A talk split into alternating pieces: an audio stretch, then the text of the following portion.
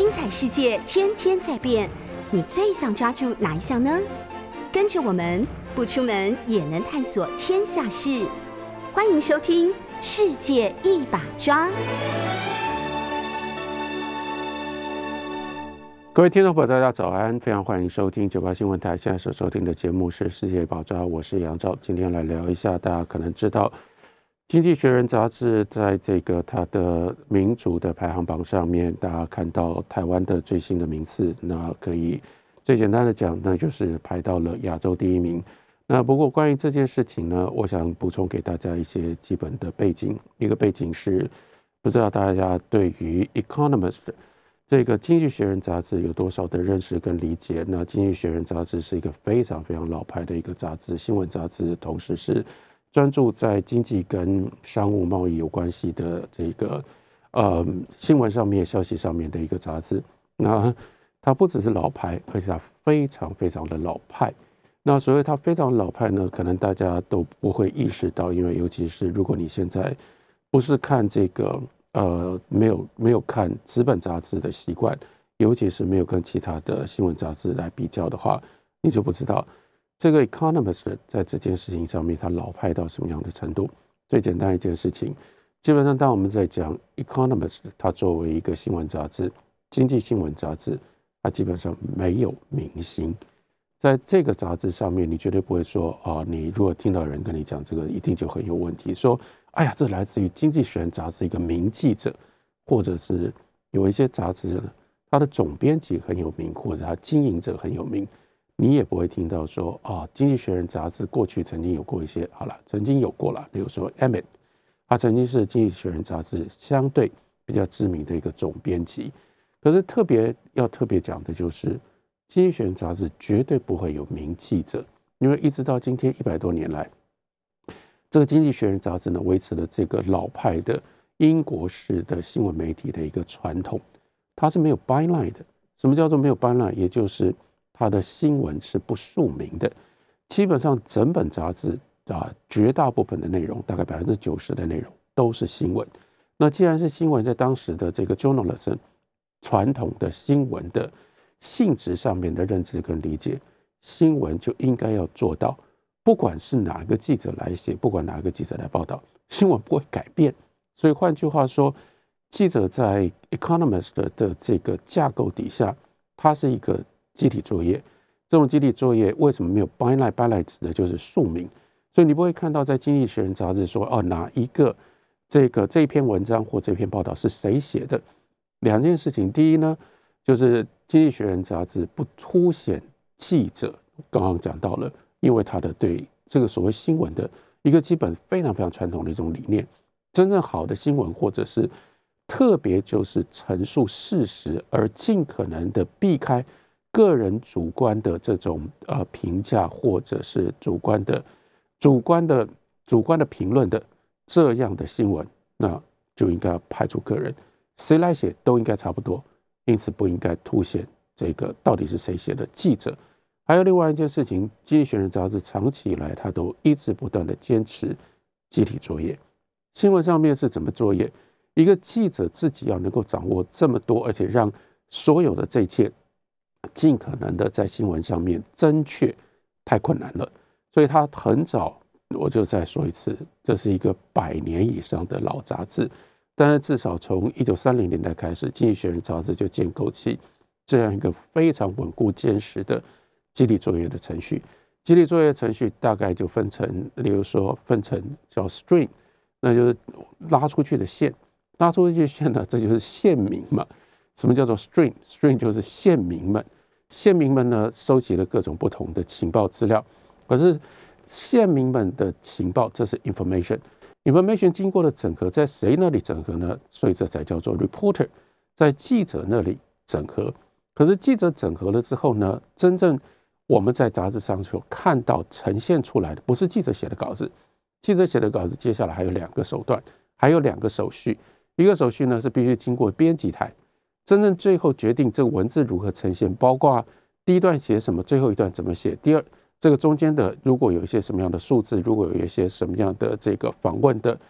访问的语言，应该用应该用直接这个 direct quote 应该用直接引述还是用间接改写的方式，都是由编辑来决定。然后呢，是在编辑改写了决定之后，这是第一个手续，还要再加上另外一个手续，另外一个手续称之为叫做 fact checking，那就是要去核实这个记者所访问的人是不是真的访问到这个人，这个人是不是真的说了这样的话，还有呢，记者他所建立起来。这个 A 跟 B 事实之间的关联，这是不是关联本身也是一个事实？所以这要靠最后的这一关，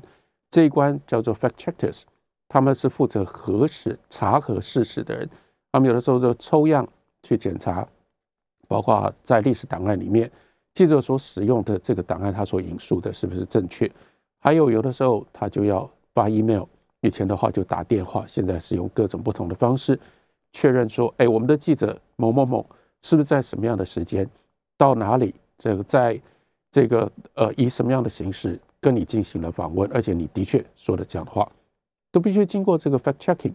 fact checking 完成了之后，才把这样的这个讯息传到这个呃平台上面，让所有的读者能够看得到。我现在让大家知道说，这是 Economist。这个《经济学人》杂志，它建立它的权威性最重要的一种方式。所以等到杂志出来的时候，每一篇文章基本上都没有，都不是由这个读这个记者个人负责的。为什么没有 byline？byline 没有 byline，也就意味着所有的在《经济学人》杂志上它所出现的这些报道、这些内容，都是社方的立场，都是简直就像这个社论一样，都是由。Economist 这个杂志社所负责的，只有极少数、极少数的例外，这又是非常古老的传统。在新闻里面，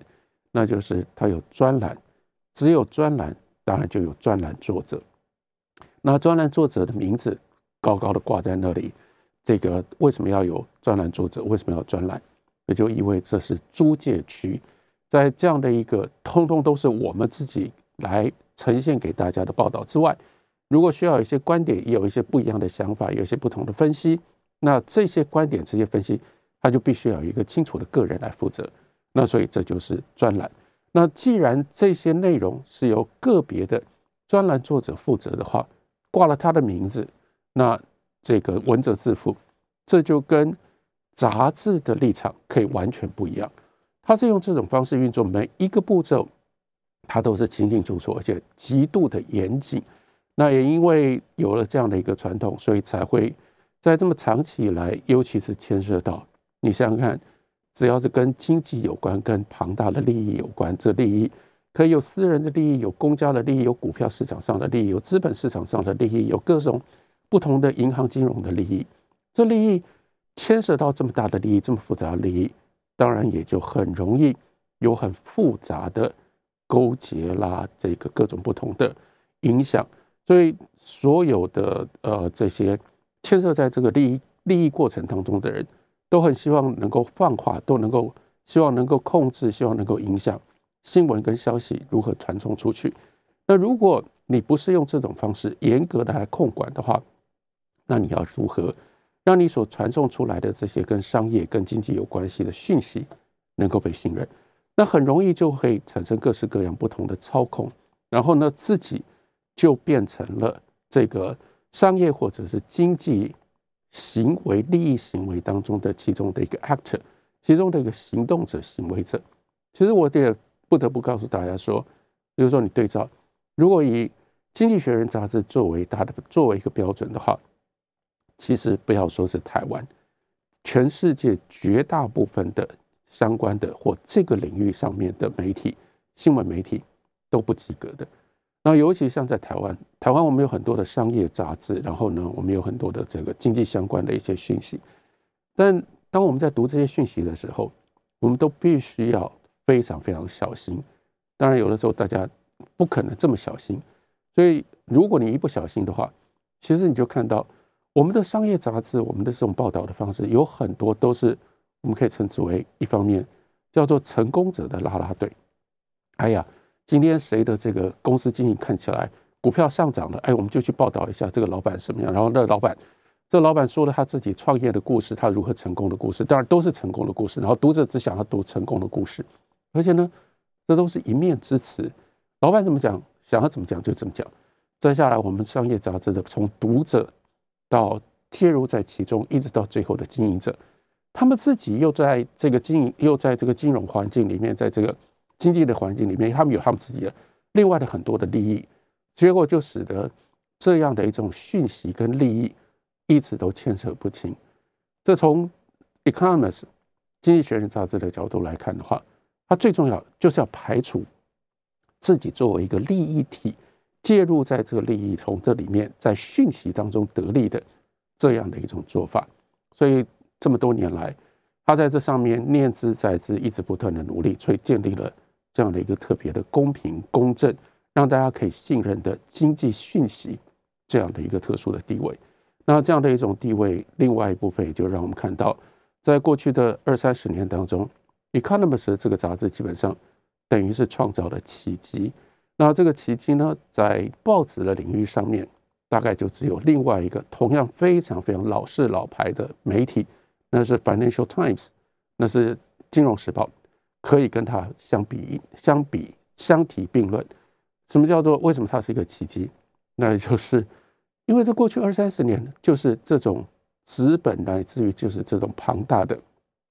原来这种高度集中化的这种新闻组织、新闻媒体，一步一步的推，一步一步的沦丧，一步一步的退出，一步一步的边缘化。然后现在我们所看到的，是这种碎片化的资讯，然后是用这种社群媒体运作的这种讯息足够跟流传的方式。可是你去看，真的就像奇迹一样。这两份媒体，《Financial Times》跟这个《Economist》，他们却屹立不摇，而且不止屹立不摇，在这个过程当中，他们甚至逆势成长。那就意味着，在越是碎片化、越是不确定的这个环境里面，尤其是讯息不确定的情况底下，人们就更加依赖或者更加需要像《Economist》他们的这样的一种媒体。这样的媒体，在他自己非常严格的纪律的这个管管辖底下，所以他才能够建立起这样的一个，我们可以说是独立媒体，从独立媒体自己本身的讯息的处理的过程当中，来取得不只是他自己的生存之道，接下来来取得他的主要的利益。他是从这种方式，用这种方式来经营起来的。那以前在这个纸本的时代。当然，现在这个看纸本的人也许越来越少，可是《Economist》它的纸本到今天它的发行量仍然非常之高。那为什么在这样的一个数位化的时代，《Economist》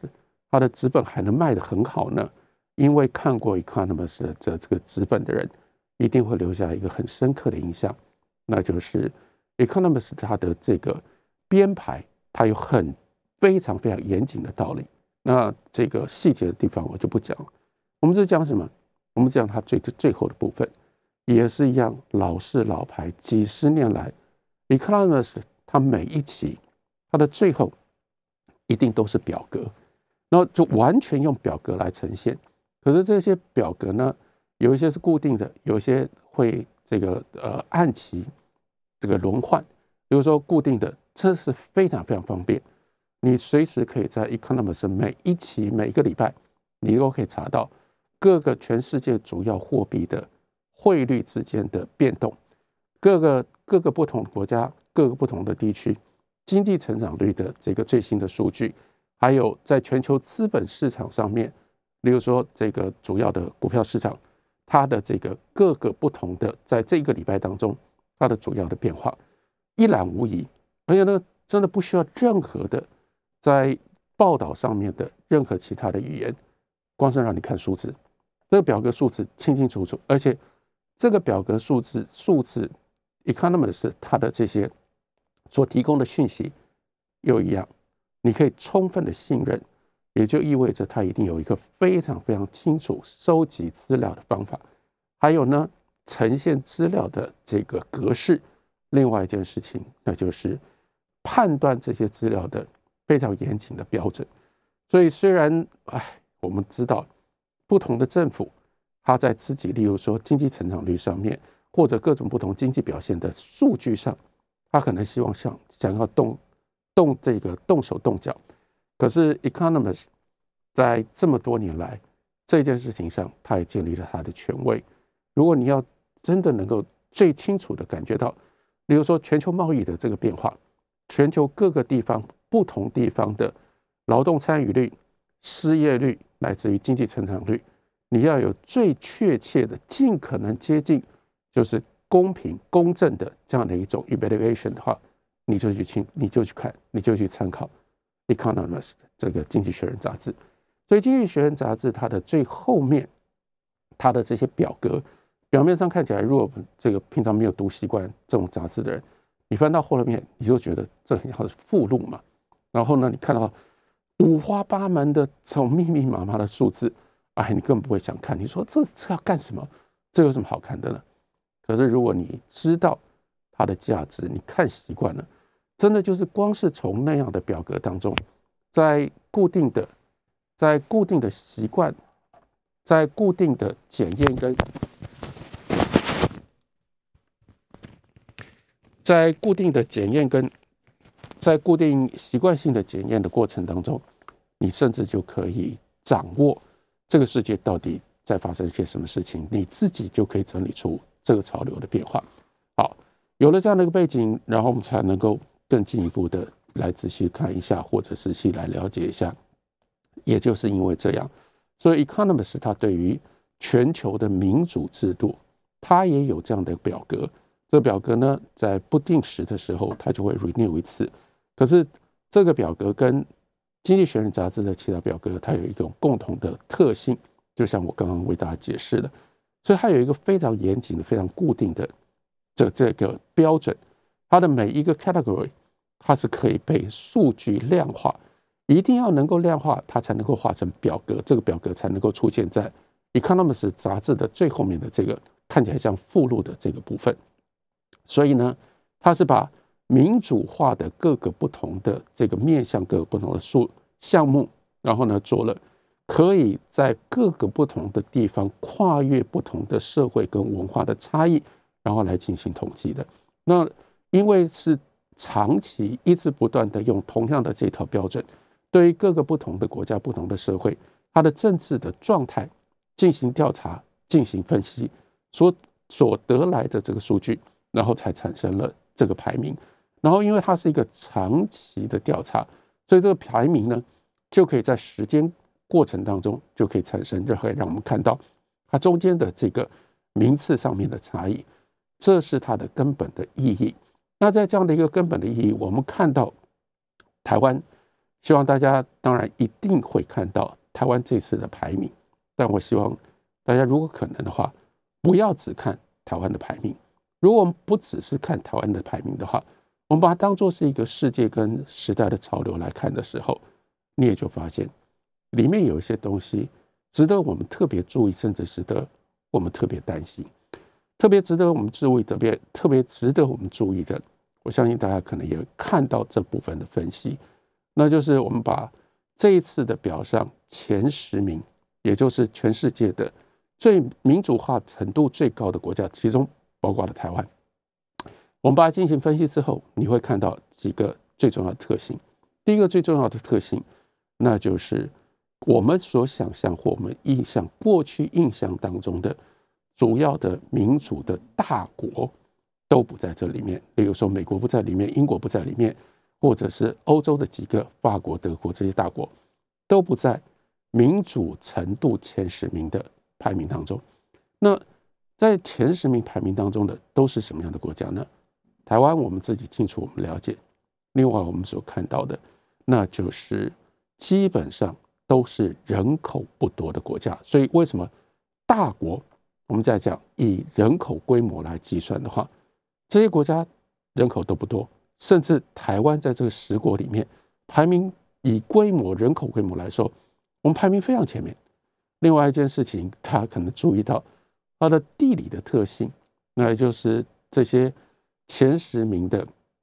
爱尔兰啦、这个丹麦啦、挪威啦、纽西兰啦。当然，包括台湾，绝大部分都是岛国或者是半岛国家。那也就是它都不在大陆或者是在地理上面主要的核心地区。那这两个特性，其实一方面让我们感觉到说，哦，原来民主或许在它的基本的这个现实条件上，它比较适合国家的这个人口稍微少一点，所以在比较庞大人口的控制上面不会出现大的问题。再下来，最好它跟周遭的这个环境有一定的 buffer，有一定的这个缓冲，不会被这个大的局势、其他的国家的这种状况。一下子就牵连进去，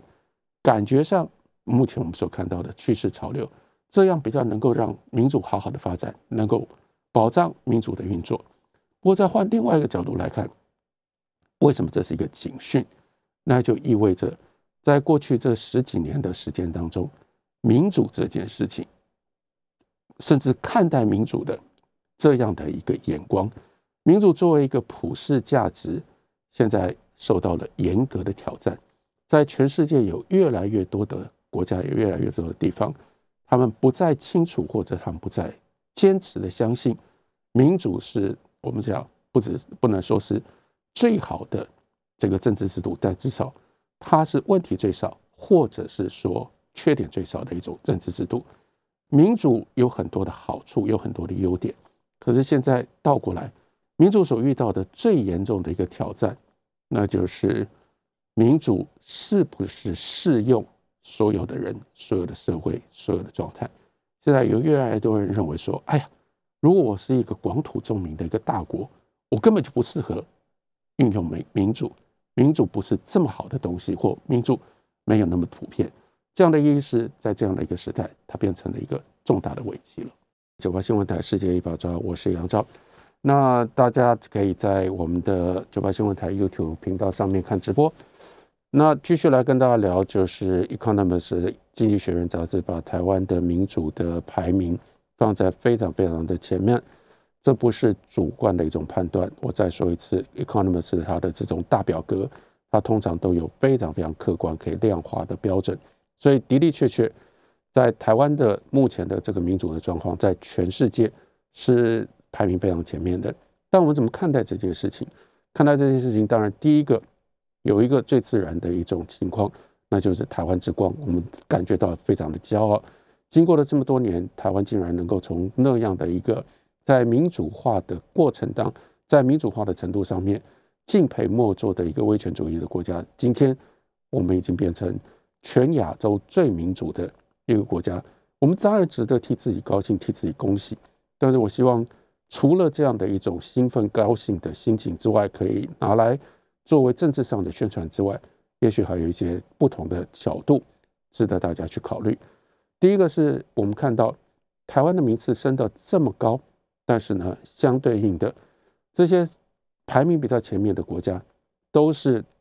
在地理位置上面比较边缘的，比较有机会可以进行自己相对封闭性的。政治政治上面的实验跟政治上面的运作的国家，还有呢，都是人口相对比较小的国家，也就意识到，在这个大的潮流底下，我们所看到的民主正当性或者是民主的全球普世性，它受到的质疑，或者是它所产生的危机，也就意味着，就这个时候就不只是我们会看到非常明确的一个极端，那就是中国。中国一直对于什么叫做民主以及民主这件事情，尤其是像《Economist》经济学人杂志可以用这种方式普遍量化的民主的标准，中国从来一直都是表示质疑的。那现在就不要，现在我们所看到的，不只是像中国这样的这样的国家，它在民主化的过程当中，它当然用这种量化的方式，它排非常非常后面。但现在更麻烦的是，例如说这些。以前的传统的民主的大国，从美国、英国到德国、法国，他们现在为什么民主化的程度也没有那么高？相当程度也就表示说，这样的一种民主在推动的过程当中，在执行的过程当中，在这些国家也都碰到了问题。那在美国，它的现象是最清楚的。虽然中美之间的这个彼此互相的对立敌视。在现在激化的这么严重，可是，在这件事情上面，过去几年当中，中国跟美国却是一致的，那就是都对于以前所想象、所认定的那样一种民主的价值，在国家里面有越来越强大的质疑跟反对的声音。那在美国最清楚的这个现象，就是 Donald Trump，川普执政的那段时间，包括他执政能够崛起，他能够赢得赢得选战，这个整个过程当中，他所表现出来的那种意识形态跟价值，这是反民主的。那也就意味着，在虽然我们自己在这个民主的排行榜上，我们节节上升，可是我们不得不关心这件事情，那就是。是不是这个世界上，大家正在对于民主作为一个普世价值，有了不一样的潮流，有了不一样的看法？现在有越来越多的声浪在告诉我们，或者在主张，啊，民主就是不够好，因为民主只适用于这些小国家，民主只是适用于这些地理上面边缘的，在系统里面，整个全球系统里面边缘的国家。所以，如果你要占据在中间，如果你要做大国，你要做强国，你就不能让自己那么样的民主。所以这个时候，这就是一个反民主的潮流，认为大国强国就必须在民主以外有更多的追求强权的方式，包括如何更进一步的管制你的社会，如何控制你的经济的系统。所有这些都是过去我们认为民主在必要的民主在它的这个。呃，精神的建立上面，它的最重要的一个原则，那就叫做透明化。现在有这样一种声浪，有这样的一种理论，认为透明化只适用于相对比较小型的、比较边缘的国家。如果你要是一个大国，大国光是你在军事的这样的一个领域，你就绝对不可能透明化，而且军事的领域直接牵涉到科技，科技又牵涉到经济。所以，不管是科技，科技绝对不能透明化，因为它牵涉到国与国之间的竞争。科技的背后是科学研究、尖端科学研究、尖端科学研究，接下来牵涉到尖端的数位的行业、数位的这个数位的制造，然后这些部分通通都不应该透明，通通都不应该透明的情况底下，所以就使得民主跟民主的透明化的精神，现在看起来。就变成大国崛起，或者是要维持大国的这样的一种强势的地位的，非但不是帮助助力，还变成了一种阻力。我们必须要注意到这样的一个潮流，因为这样的一个潮流真的会挑战我们自己两个方面。第一个，我们到底如何看待民主？我们如何思考民主？我们觉得作为一个亚洲最民主的一个国家，它真正的意义到底在哪里？第二件事情，那就牵涉到我们自己认定，台湾在台湾，我们要建立一个什么样的政治体制？这个政治体制它的运作应该是用什么样方式是最合理的？这都是巨大的问题，这都是不应该被逃避的问题。但是换另外一个角度来看，也就是台湾今天这样的一个社会，让人最担心的地方，也就意味着一方面，我们看到在各种不同的。客观的指数上面，台湾是一个已经成熟的一个民主的国家，甚至变成亚洲最民主的一个国家。但如果你换另外一个角度来看，你看人们对于民主的关切的程度，对于台湾民主化到底是怎么一回事？对民主的理论，包括我刚刚所说的，什么叫做民主运作的最后最根本的这种透明化的精神？这个透明化的精神。它的背后到底意味着我们如何看待人？我们如何看待社会？我们如何看待政治权利？在这些方面，我们从基本的学校教育到社会教育，乃至于在整个社会风气上，我只能告诉大家说，这是很危险的一件事。也就是我们今天有非常成熟的一个民主的环境、民主的体制，但是。这个民主是过去经过了各种不同历史的因素，在这样的一个运作的情况底下所形成、所留下来。可是现在在享受这一套民主，包括在庆功、在高兴，说我们变成亚洲最第一名的民主国家的这个社会的绝大部分的人，一来对于台湾的民主到底是怎么形成的，已经不去思考，已经没有兴趣，也不再拥有这样，因为以前走过的人，像我们这一代的人，是拥有那样的一个具体的经验跟记忆。可是有的时候，我也不是说我们这一代的人就比较好，这一代人我们是有那样的记忆，可是这种记忆仍然需要你用一种有意识的方式去加以记录，更进一步的加以分析。我们这一代人有很多人，也就是把记忆就当做记忆，而且记忆呢，不管自己怎么记，你也不去检验，你也不去分析。更进一步的，绝大部分没有这种记忆的人，他也没有兴趣。真的就去探索，例如说，为什么我们觉得民主比较好？为什么觉得台湾作为民主第一名的亚洲国家是一件值得被庆祝、被被这个让我们觉得高兴的事情？民主到底是什么？为什么应该维护民主的权利？为什么我们应该要让台湾在民主的排名上面应该要往前走，而不是往后退？这到底是什么样的一种道理？民主的根本的意义，民主的意涵。民主在政治上面，它到底在权力的分配跟权力的运作上，它指的是什么？所有的这些东西，我刚刚讲了，从我们的学校教育到我们的社会教育，更进一步到我们普遍的社会风气，有多少人在你的日常生活里，你有机会接触到，你会想到这些事？所以我真的不得不一方面看到台湾的民主在运作上面逐渐的成熟，但另外一方面。这又是一个危机，那就是在思考方面，或者是社会的集体的关切方面，却一直不断的倒退。台湾正在走向一个不思不考的民主，也就是所有这些东西，他已经把体制、它的机制建立起来了。比如说我们的投票，比如说我们的公投，比如说我们的公职人员的任期，比如说我们所有的政府运作当中的各式各样的 SOP，这些都在那里。它会自动运作，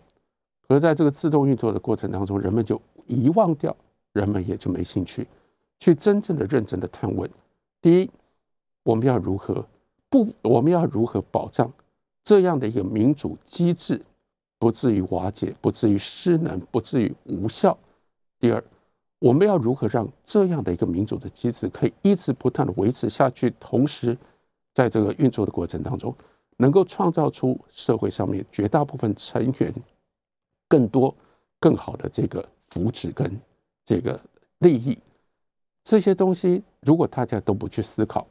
他不可能就用这种方式一直不断的，像是老天给你的礼物会从天上掉下来。所以更进一步的联系到另外一个这个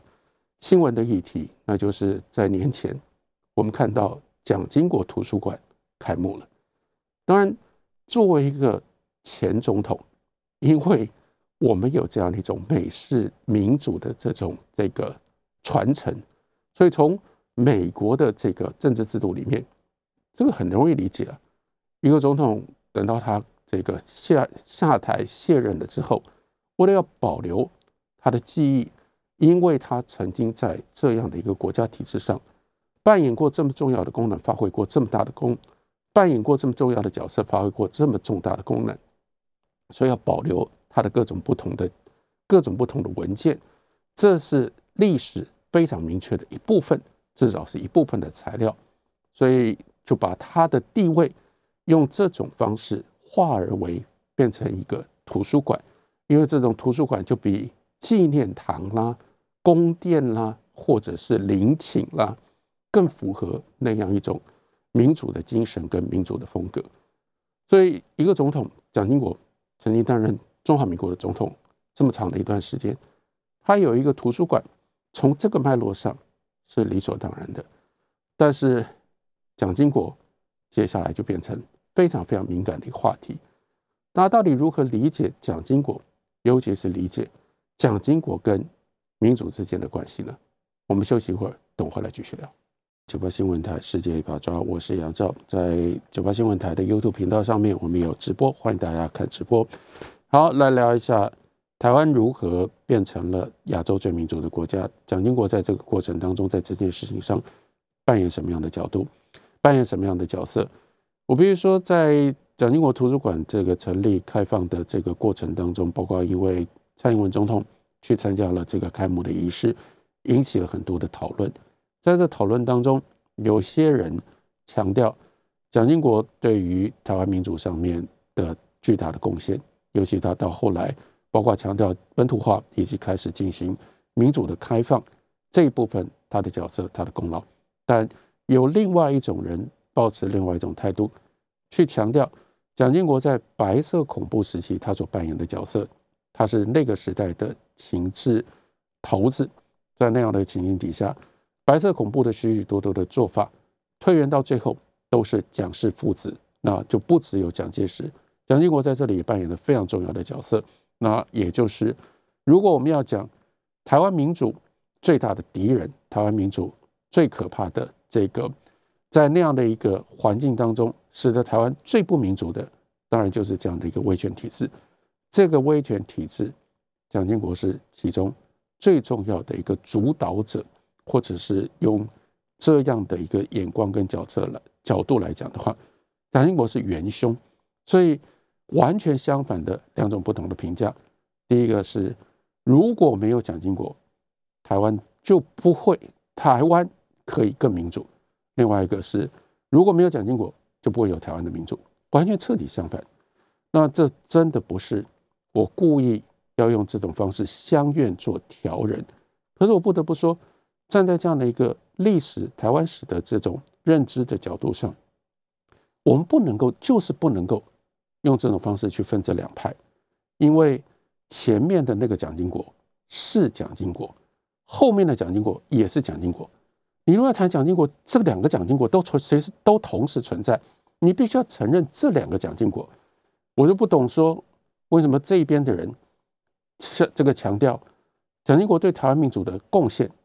就可以不去看蒋经国在白色恐怖当中他所扮演的角色，倒过来强调。蒋经国是这样的一个万恶的情报头子的人，你就可以不看蒋经国晚年他在台湾民主的发展的过程当中，他曾经做过的这个非常明显的正面的作用。这两者这是同一个人，他就是蒋经国。所以我们在理解台湾的民主的过程当中，其实蒋经国是我们，如果你真的想要认真的好好的去思考的话，蒋经国是我们非常非常好的一个。这个途径，我们去了解，我们去追索前面的蒋经国那样一个情报头子，怎么变成了后面的一个蒋经国？当然，这不是一日之间就变成的，不是说今天我们挑一个日子，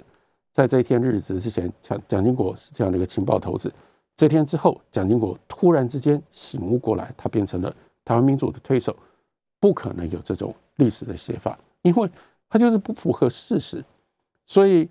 这另外一部分就是为什么叫做不不能够希望大家不要活在这样一种不思不考的台湾民主的环境底下。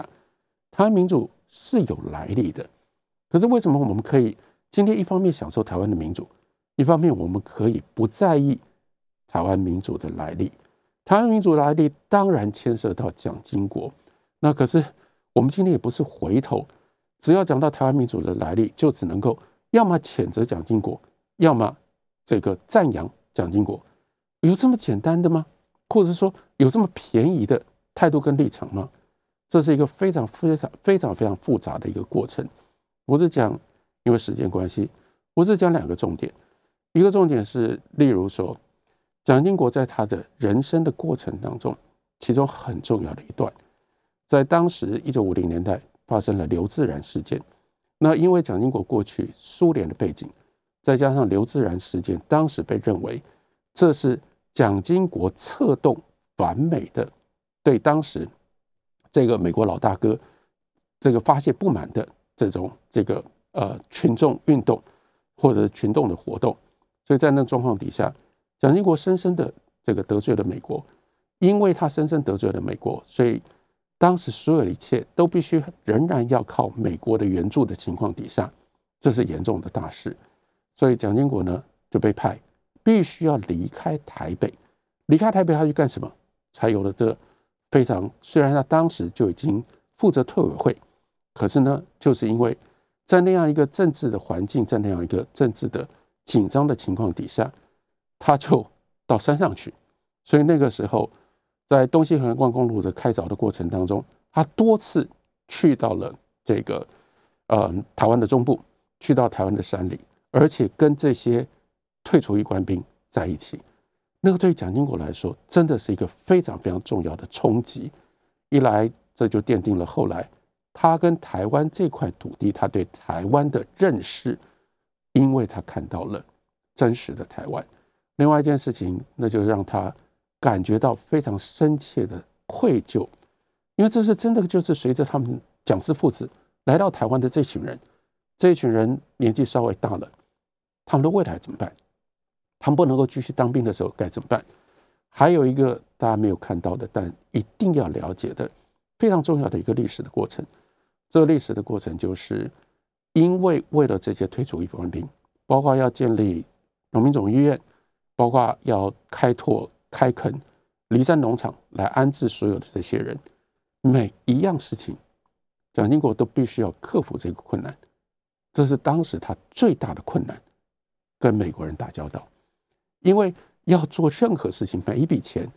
都必须要跟美国人要。你要跟美国人要钱，他就开始发现美国人做事有美国人一套方式，跟他以前所熟悉的十几年在苏联的方式，等到他回到台湾，呃，回到中国，在中国大陆跟国民党做事情的方式都完全不一样。他非得要学会美国人的这套方式。更进一步的，过去他长期以来对这些留美的人。对这些技术官僚，他其实是看不起的，他也不习惯。可是，在那个过程当中，他必须要学着跟他们学习，而且呢，透过他们跟美国人打交道。这在蒋经国的这个生涯当中，经常被遗忘。可是，事实上，这就是从前面一个蒋经国能够转型变成后面一个蒋经国最重要的差别。那因为这样，他开始跟美国对于美国或者是美式的。那样的一种政治制度跟财务的运作，他有了进一步的认识跟理解。我先说，光是这件事情，就对于我们联系两个蒋经国有非常重要的作用跟理解。但是我们却，我相信大家很少听到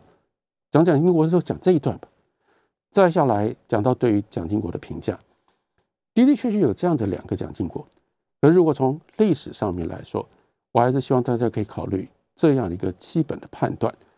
当然这是牵涉到我的主观的判断，大家可以作为参考。也就是意味着，刚刚讲到一个白色恐怖时期的那个时候的蒋经国，如果那个时候没有蒋经国，是不是就会没有白色恐怖？大家听，只要从这个角度来看来想，其实你大概也就非常清楚，你的答案会是什么。虽然作为蒋介石的儿子蒋经国。他的地位再重要不过，可是白色恐怖是当时让国民党在那样的一个作为外来政权在台湾建立他的统治，基本上是没有办法这个在那个环境底下不可能改变的一个政策，不可能改变的一个方向。所以没有蒋经国，仍然会有白色恐怖。可是倒过来，我们来想晚期晚年的蒋经国，我们都用同样的方式问。如果没有晚年没有蒋经国，台湾的民主、台湾民主运动、台湾民主的变化会发生什么样的事情？这个时候我们得到的答案真的会不一样。当然，台湾民主不是蒋经国决定，不是蒋经国由上而下所赐予的。大家应该知道，我不可能保持这样的立场，因为我自己曾经介入、曾经参与台湾党外的民主运动。民主运动是使得台湾有民主最重要的关键因素，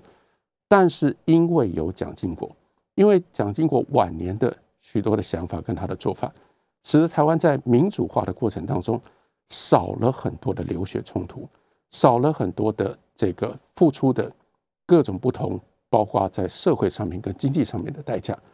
这是一个我们在历史上评断，我们在历史上思考，不应该遗忘，不应该放掉的。重要的因素，所以如果没有蒋经国，台湾的民主化运动真的会很不一样。所以前面那个蒋经国，后面一个蒋经国，我们如何把它联系起来？更进一步的，如何把它放在台湾民民主历史变化的这个过程当中来进行理解？这才是使得我们今天我们作为亚洲最民主的国家，如果这件事情对我们有更深刻的意义，